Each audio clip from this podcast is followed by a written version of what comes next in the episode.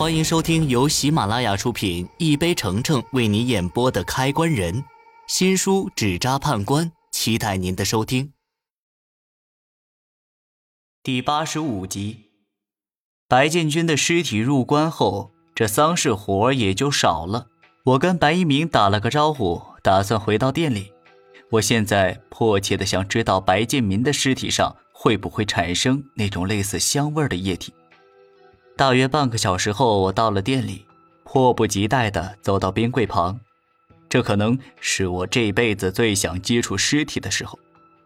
我打开冰柜，先低头查看尸体的情况。白建民的尸体因为冷冻的原因，上面有一层薄薄的冰霜。这层冰霜让我犯了难，因为我想找到的那种液体就在尸体表面。如果现在想得到液体，我用刀片必须要把这层冰霜划掉。可这种做法，一旦我失手，不小心割到死者的皮肤，那可就犯忌讳了。就在我为难的时候，我突然看到窗外的阳光，心里顿时有了主意。同时，我也在暗暗地骂自己愚蠢，连这么简单的办法都没有想到。只要把尸体放到阳光下，那冰霜。不就融化了吗？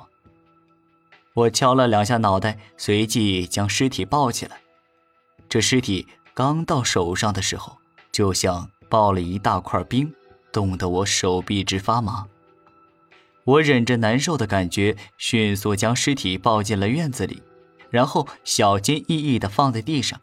今天的太阳光比较毒辣，我才把尸体放在地上几秒，冰霜很快就融化了。融化后，许多液体从尸体上滴落下来。我伸出手，用手指沾了少量的液体，随后我又把沾有液体的手指头放在鼻子下面闻了一闻。我用力吸了口气，那奇怪的香味儿瞬间涌入我的鼻子。闻着闻着，我还闻到了一股特别淡的龙涎香的味道。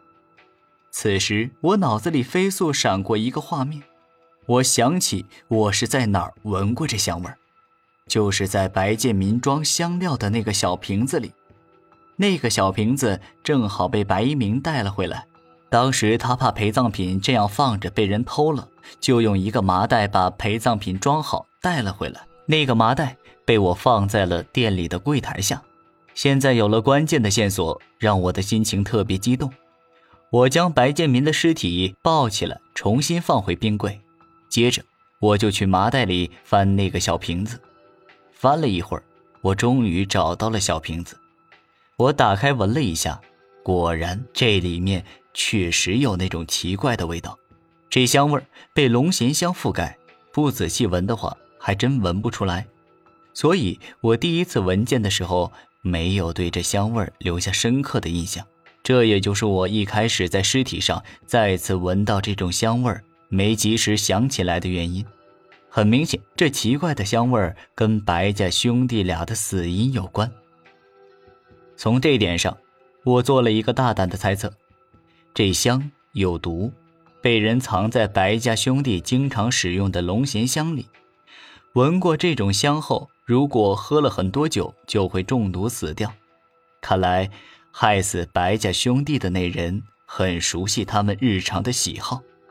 事情发展到这个地步，是时候把我知道的事全部告诉白一鸣了。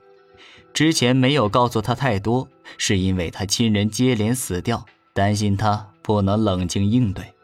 而且我之前也没有太多线索，很多事情都是靠我自个儿猜的。现在告诉他，时机刚好，因为接下来我要做的事情，需要借助他的能力和人脉，比如。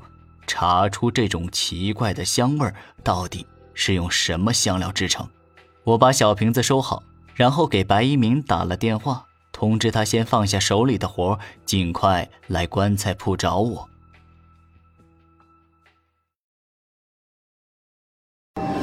本集已播讲完毕。